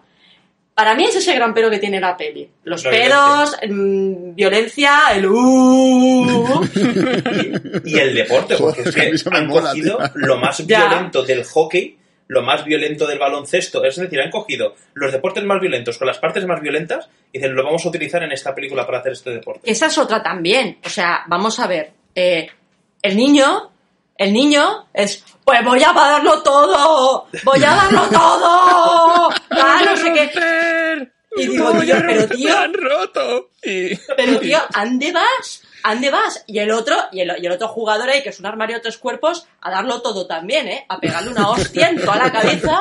que Cuando le digo, pone la pelota pero- al logo y dice, eh, eh, eh, eh, tío, tío, tío, tío, para. Rayos, tío, Claro. que es un juego, joder, que es un juego. Claro, pero es que son cosas que dices, oye, vosotros creéis que en la vida real esta gente era tan gilipollas. Sí, a ver, la si, eh, lo, si, lo, si lo son ahora en los partidos de fútbol de la liga infantil. bueno, mm, vale, te lo compro. Parece que le da un empujón y luego resulta que el niño está medio muerto y digo, pero a ver qué ha pasado aquí, tío, si solo le ha dado un empujón, lo tira al suelo y el niño Yo es que por lo, por lo que se ve en el plano, el chaval se ha caído y se, le, se ha caído de cabeza sobre la Se pelota. golpeado. Sí. Sí. Y ¿De se ha qué está hecha la pelota, cojones? Pues de, de- De piedra, claro, De es una piedra, de piedra, piedra. es una piedra limada. con cuero. Y una piedra alrededor. Y afilada, ahí. Hombre, es como caerte sobre una pelota de béisbol, que eso, eso pesa Claro. como un muerto. Eso duele. A mí me hubiese gustado que el niño se cayese y hubiese dicho que eso no es un juego. Y el otro me hubiese dicho, ¿cómo que un juego? Pa, pa, Esto es pa, un pa, pa. Esto no es un juego. es real, ¿eh? Esto no es un juego, joder. Con el chocas de fondo, por favor. Hostia, esta película, esta película le, le habrá tenido que poner palote a este hombre, ¿eh? Hombre, pero histérica perdida. o Lo habrá, sea, lo habrá doblado él casi todo. yo estoy seguro. No la ha visto él, porque si lo hubiese visto, lo hubiese visto con multicuenta, entonces no tiene...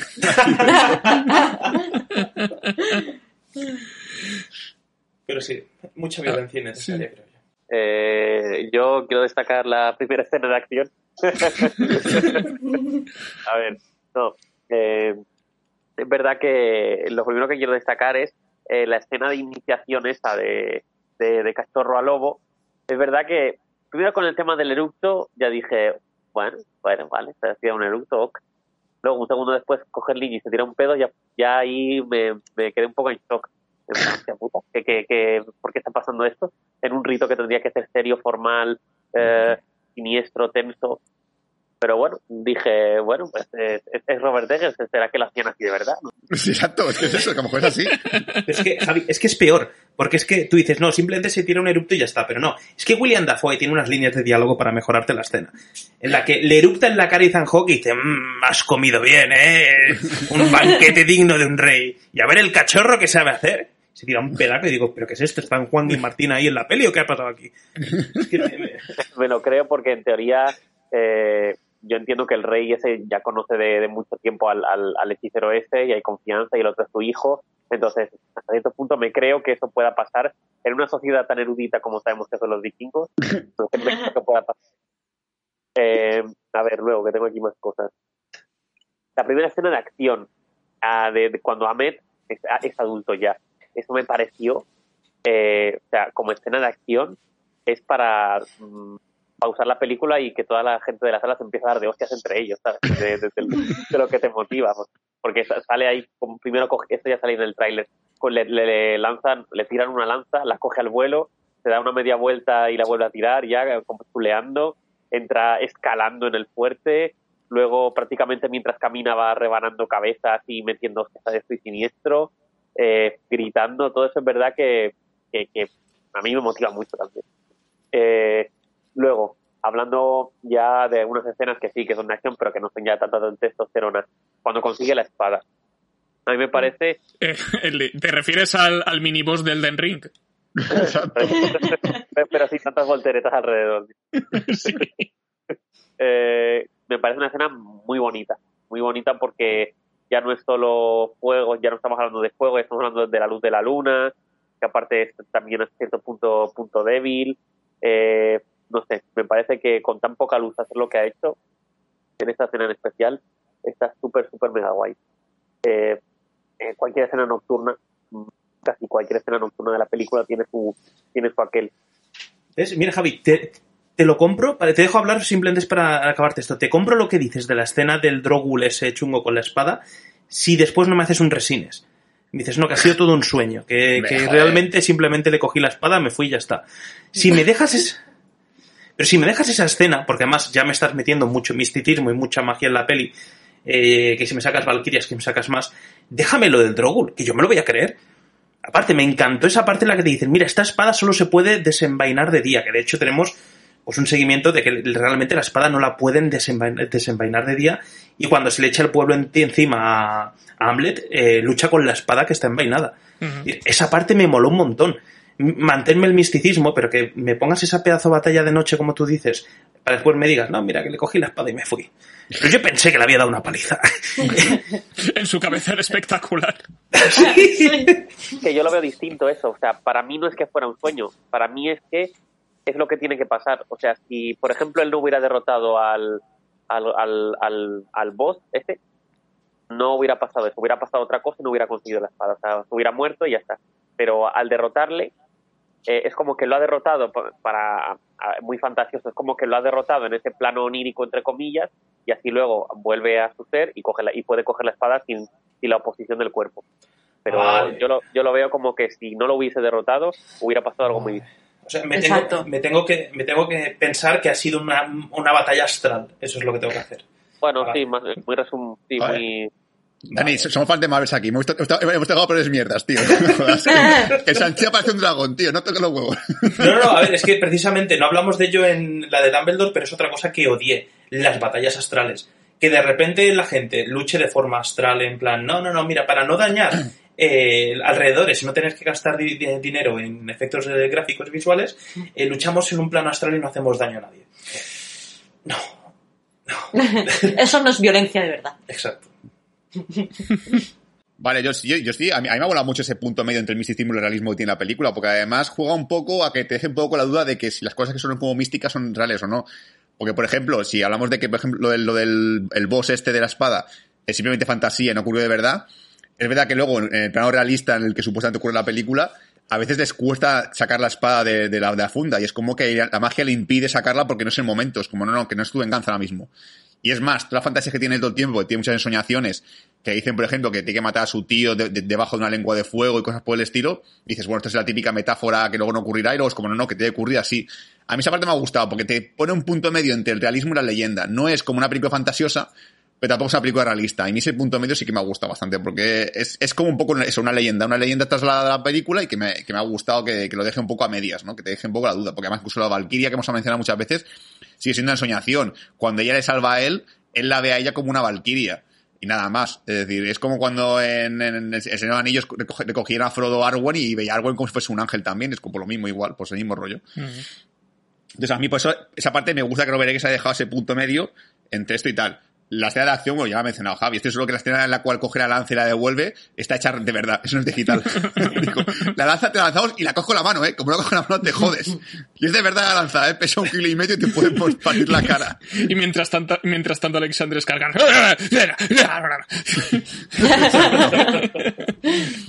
A, a mí me gusta que la película sea, sea- sea tan, tan testosterónica y salvaje, porque yo creo que al menos en mi, en mi visión de lo que yo he podido ver sobre los vikingos, imagino que debe ser algo así. Es que somos, que somos, coño, que, estaba lleno de tíos, que los tíos somos unos putos bestias, tío.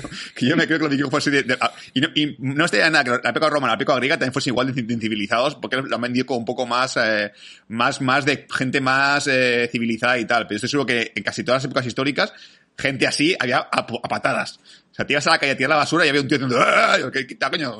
es normal. Señor, que si voy a reciclar. Exacto. Eh, a ver, yo sí, yo sí, antes de, porque yo creo que estamos ya llegando al final, yo antes de, de- de seguir con el de temas de cosas de la película y tal, sigo todavía con el, con el debate mío de si, si, si el padre era villano o no, porque a mí una escena que me raya mucho, y ya la voy mencionando también, es la escena con la madre. Creo que la escena que si la película me ha dejado confuso, es la escena en la cual él va a salvar a su madre. Hostia, esa escena me dejó muy loco porque no llego a entender yo exactamente la madre si lo hace para proteger a su hijo, el hijo que tiene con el, con el tío, en plan, no, no, te voy a dar cuenta esta trola de que, de que tu tío es un buen tío y que no ha hecho nada y tal, y que yo lo hice voluntariamente, y es una mentira para que se calme el otro, cosa que no consigue para nada. Pero es que luego le da un pico, es como, pero señora, pero mamá, que me estás pensando, ¿qué haces puta loca? Es como, no, no, venga, eh, que la madre llega a un punto y dice, bueno, matas a todos y me caso contigo, lo que tú quieres, no, venga, vamos a hacer eso, venga, mata a todo el mundo y me caso contigo, somos ma- madre y mujer. Pero, pero mamá, que no he dicho eso tampoco, y te voy a venir a salvarte. Mamá, que. oh, oh, oh, mamá. Exacto. A ver, yo tengo una teoría sobre eso y es que, claro, Nicole Kidman y su personaje como buena arpía se estaba, se estaba intentando abrir, dejar una ventana abierta por si su hijo tenía éxito, en plan, bueno, si, si, si, me, si me derrumba todo lo que me he construido, pues me tendré que ir con él, tengo que currármelo un poco. joder. O si no, voy a, voy a comerle la boca a ver si lo espanto del todo y no vuelve. Que también puede ser. Así. Que, que yo igualmente, yo, yo sí que creo que la madre dice la verdad con respecto al padre, porque Bueno, es un poco lo, lo típico, ¿no? Que, que la madre, o sea, lo raro sería que la madre no haya ido a verle en algún momento, días antes, en plan, ay, hijo mío, ay, abrázame, ¿sabes? O sea, ha pasado de su puta cara desde que ha llegado al pueblo. Entonces, que no lo reconocían. ¿eh? eh, bueno, a ver, entiendo que al principio no, pero yo qué sé, dices, un momento, ¿sabes? Lo típico que un una madre siempre reconoce a su hijo, que no sé si eso Exacto, es más falso. teoría, ¿no? Que no sé si eso es más falso que toda la mitología que sale en esta peli, o, pasa de verdad, pero bueno. Te digo que es falso porque hay una monja, no sé qué en parte de España, que se dedicó a hacer cambios de bebés y nadie se dio cuenta. Pero no es lo, pero no, que no es lo, pero no es lo mismo bebé- un bebé que un niño de 10 años. ya, ya, eso sí, sí. ¿verdad? Sí, sí.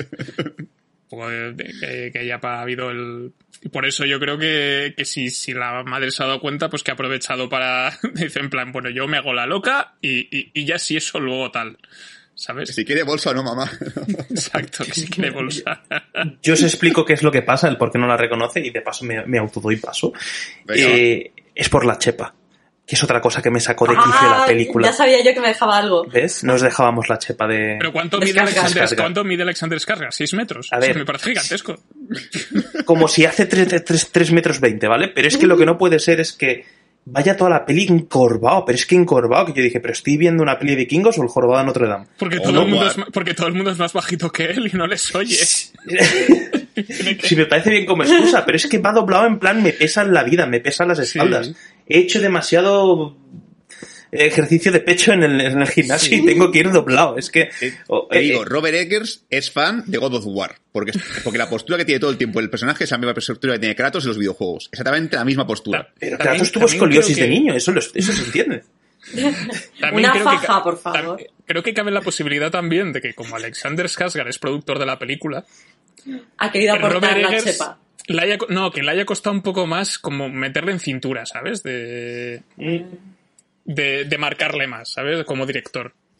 Puede Sí. ser que Puede también ser. haya pasado un poco eso y que Alexander Skarsgård pues, pues se me ha ocurrido que mi personaje vaya encorvado porque eso representa la culpa que siente, que le pesa en la espalda. Eh, sí, sí, señor Skarsgård, lo que usted diga. ¿Sabes? Puede que haya pasado eso. A ver, también puede ser que Skarsgård se haya confundido, la noche le confunde, y eh, se haya confundido con eh, volver a interpretar a Lord Greystoke. O sea, que salió de Tarzán también y estamos aquí en lo mismo y eh, no, que no, que no haces de Tarzán, que no. O sea, porque es verdad, tampoco es que hable mucho aquí el colega. De hecho, mm, parece más un mono que otra cosa, mm, más que los diálogos que tiene. Pero Habla, bueno, habla poquito, sí. es posible, es posible. La chepa de Skarsgård. Sí, sigue, Dani. Sí, que yo lo quería relacionar también, acabar ya con el tema del misticismo, que os digo.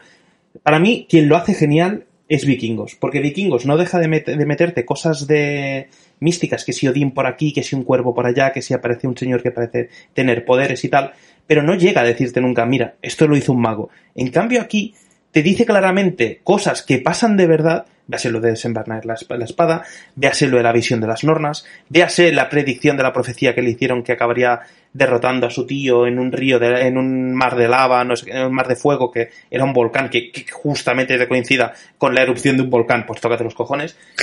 Veo muy bien estas cosas. suerte. Sí. En Islandia sí, porque no hay. No, y, pero bueno, que no están, no están todo el día en erupciones, no, no, no, no, es, es fallas ahí todos los días. Pues, ¿cómo que no? Pero, pero ver, ver que algunas cosas sí y otras te dicen tan claro que no, a mí es lo que no me gusta. A mí o me dejas ver, como hacían en Vikingos, que hay algo entre medias pero no me dices ni sí ni no, o me dices claro sí o me dices claro no. A mí medias tintas de, pues mira, ahora sí, y ahora te pongo una Valkyria con brackets, que significa, pues, que, es, que Skargar tenía problemas de espalda y necesitaba ir a un, yo qué sé, a un osteópata. Pues, pues no, no me gusta. Aparte también la escena final de Anya Taylor-Joy que, que le dice, no, estás embarazada y ya tiene una visión. ¿Y las visiones ahora de dónde le vienen? ¿Qué estás tomando para tener visiones? ¿Cómo sabes que estoy embarazada y que tengo ¡Oh, dos niños? Ross! Sí, y, y- y después va la tía, se va el tío a nadar, que el tío me encanta, es, es el me voy a gusta- por tabaco más épico de toda la puta historia. Me gusta mucho que resuelva sus conflictos nadando. O sea, en plan. Yo voy. A mí es que me la suda, tío. Y además el tío hace una rasca, tío. Pero lo que voy que es que la solución es buenísima, ¿eh? El voy a por tabaco más épico de la historia es el que hace aquí Hamlet en, en- cuando le dicen "Eh, estoy embarazada y son gemelos, dice pues me voy. Es Y- que embarazo de y- género es- una red flag. Sí. Y va ella e invoca como una tormenta o el viento, diciendo en su ruso perfecto, pues que eso, que le, sus antepasados le ayuden a llegar antes a, a casa. Que yo dudaba si era magia o si era Hamlet que a base de pedos con la impulsión del nado iba empujando la vela. No, pero te digo una cosa, el viento a tope que le puso, que ha puesto ya el barco, a lo mejor a Hamlet le viene más para llegar a la costa, es como, coño que no llego. ¿Te imaginas que le cuesta más? Muy bueno, muy bueno. Y ya está, yo hasta aquí ya puedo decir, así que vayamos a la parte final que Javi Sí. tenía anotada. Sí.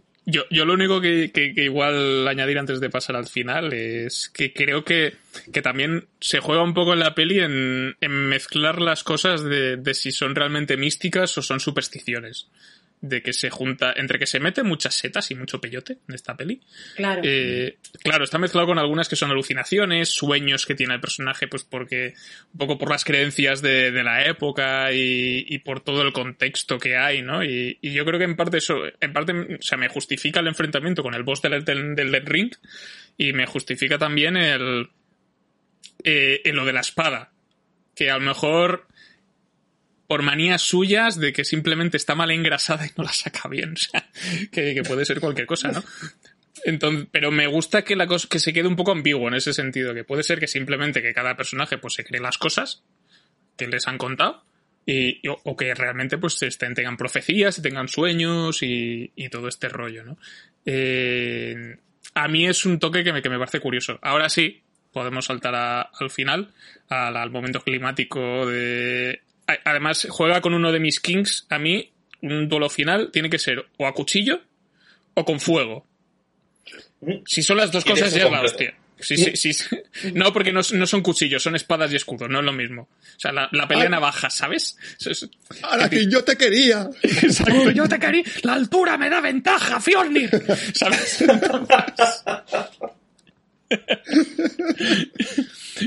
bueno, que en realidad se en realidad lo dijeran como ¡Eh! ¡Eh! El diálogo es ese, pero, Tal cual. pero es básicamente. Exacto. Eh, pero sí, Javier, Vale, Javi. da- da- dale, dale caña tú. Sí, eh, bueno, eh, justo antes de empezar, eh, también terminar con lo que has dicho tú de, de un poco de, de la ambigüedad. Lo de la vela quizás es un- simplemente un golpe de viento que ha, que ha pasado. Lo de la espada que está mal engrasada. Y lo del volcán, no, lo del volcán recordemos que es él el que le dice lucharemos eh, en el volcán, eh, en resumidas cuentas. En el O sea, gel. a, a él, a él ya le han dicho que tienen que luchar en un volcán. He dicho, bueno, pues si es mi destino, pues voy a luchar en un volcán, pero podrían haber luchado ahí mismo. Y en pelotas. Hace calor. Sí.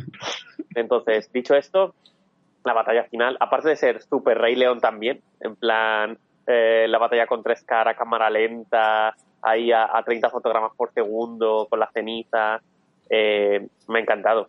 Es decir, es, es todo lo que una escena de acción tiene que tener, que son buenas hostias, sumado a la buena iluminación y la buena ambientación de, de luchar en el gran volcán Cumbre Vieja, antes de que... Sí, me parece simplemente un- una escena increíble. A mí me gusta cuando dice abdica Fjolnir. Y cuando dice, ¡ah! ¡Buah, chaval ahí! el, el primer ¡guau!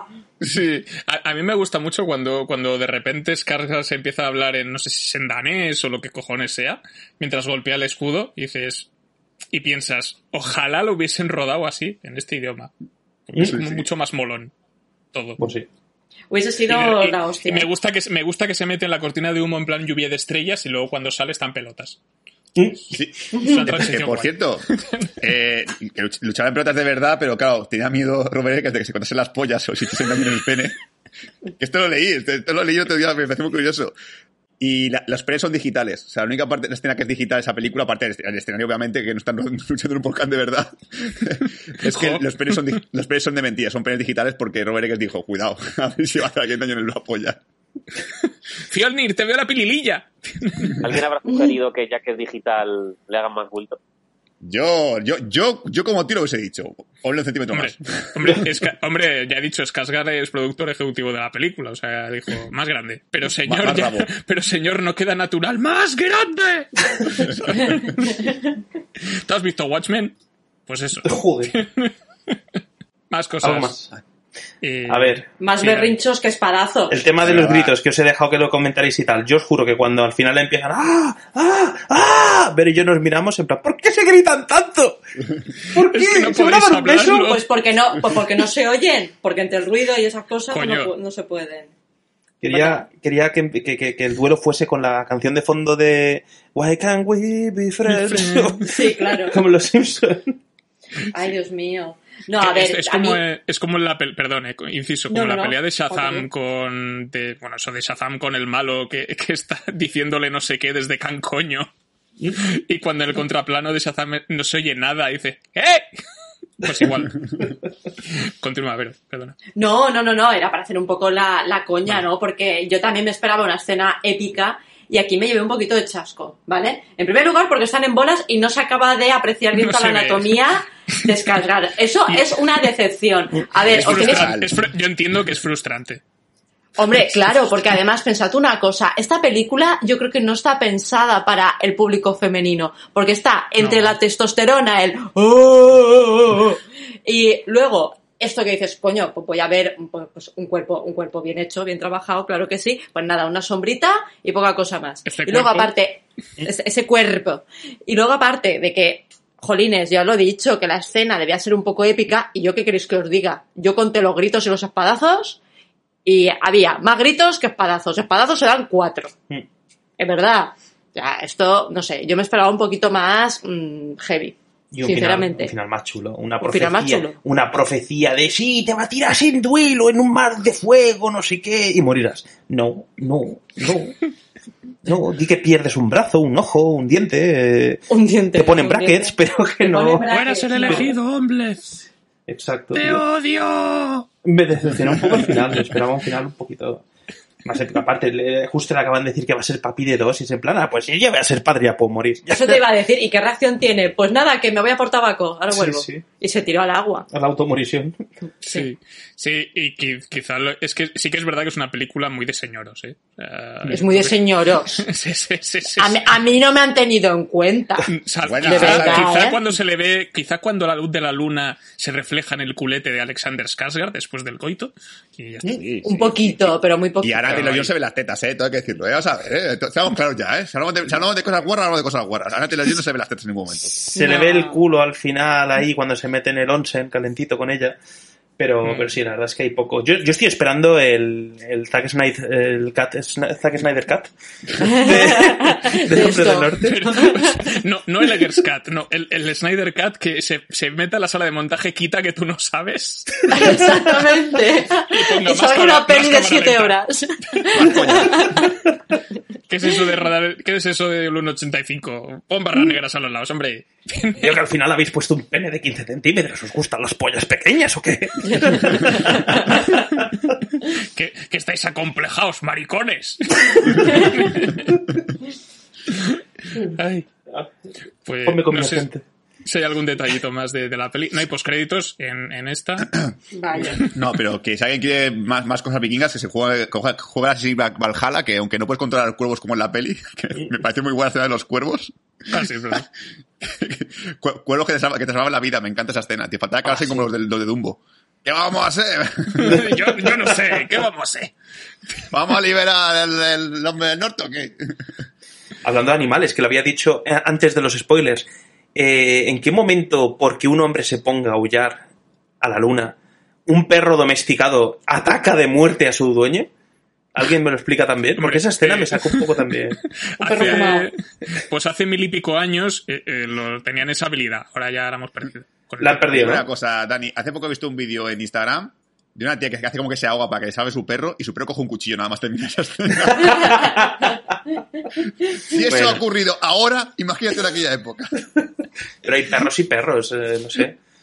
Que te ataquen así de las buenas, un perro que además que estaba manso y controlado, que, que, que era vigía, que, que se lo encuentra antes en medio del bosque y casi se lo carga. Y no sé, aquí ya es en medio del pueblo, perdón, y se lo quería cargar. Y aquí es un. ¡Hostias, tú que están oyendo mis oídos de perro! Un aullido de un hombre, no puedo, se me va la pinza.